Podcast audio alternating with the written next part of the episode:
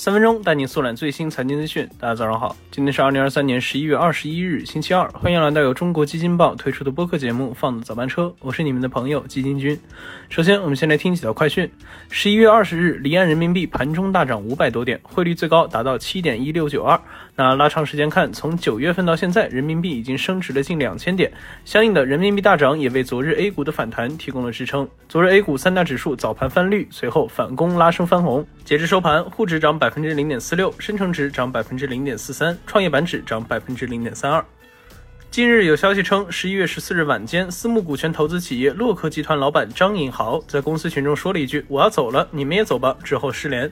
随后员工报警。最新消息显示，目前投资人已组织维权团体配合警方调查。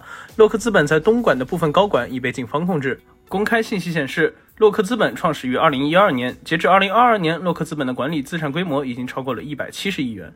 最近网传阿里巴巴集团即将裁员两万五千人，引发了市场关注。十一月十九日，阿里巴巴方面对前述传闻进行了辟谣，裁员谣言接二连三，但假的就是假的。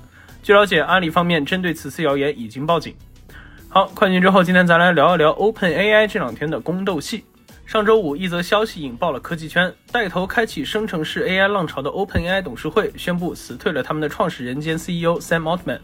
而在随后的两天时间内，事件不断反转，直至北京时间昨天下午三点，据 The Information 报道，OpenAI 内部谈判已经结束，Twitch 的前首席执行官 Ahmed Shear 将会出任 OpenAI 的新任 CEO，而微软 CEO Satya Nadella 在一小时后宣布，Altman 将会前往微软任职，带领一支全新的高端 AI 团队。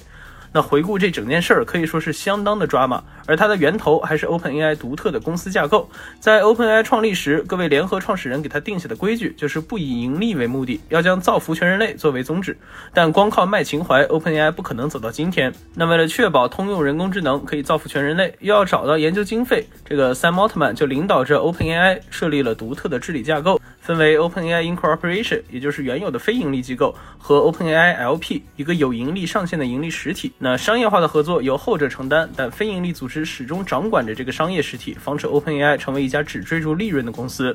那随着这个盘子越来越大，这样的架构所暴露出的问题也就越来越多。二零一八年，联合创始人马斯克指责奥特曼有盈利之意，并退出了董事会。随后，奥特曼便开始满世界的寻找资金，例如今年，微软和 OpenAI 签订了超过一百亿美元的合作计划，这也直接。导致 OpenAI 不得不在商业化上更加激进，不然微软这些金主爸爸那边没钱还了。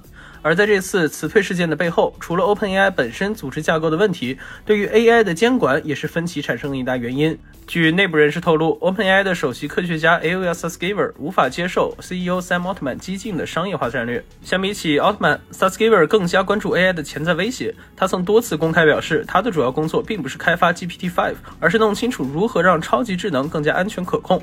那近期多模态呀、GPT Tools 等一系列重磅功能的飞速上线。也让 Saskiver 感到不安。他认为 OpenAI 需要更多的时间来弄清楚研究路径，而不是急于匆忙的部署产品。分析人士认为，可能正是因为董事会察觉到了奥特曼在商业化的道路上渐行渐远，与一开始的目标背道而驰，那干脆一不做二不休，直接把他辞退。如同多年前的乔帮主被苹果扫地出门又光荣回归，Sam Altman 同样也在经历着类似的情况，就是不知道他还能不能回来。而这场闹剧不仅仅反映出了这家全球领先的企业管理层之间不可调和的矛盾，也将有关 AI 技术安全性与商业化之间的平衡问题再次摆在了世人的面前。而激进派与保守派在其中起到的作用，将会极大程度上决定未来生成式 AI 该何去何从。那这一场宫斗结束了，但属于人工智能行业的春天该在什么时候才会到来呢？好的，以上就是我们今天放的早班车的全部内容，感谢您的收听，我们明天同一时间不见不散。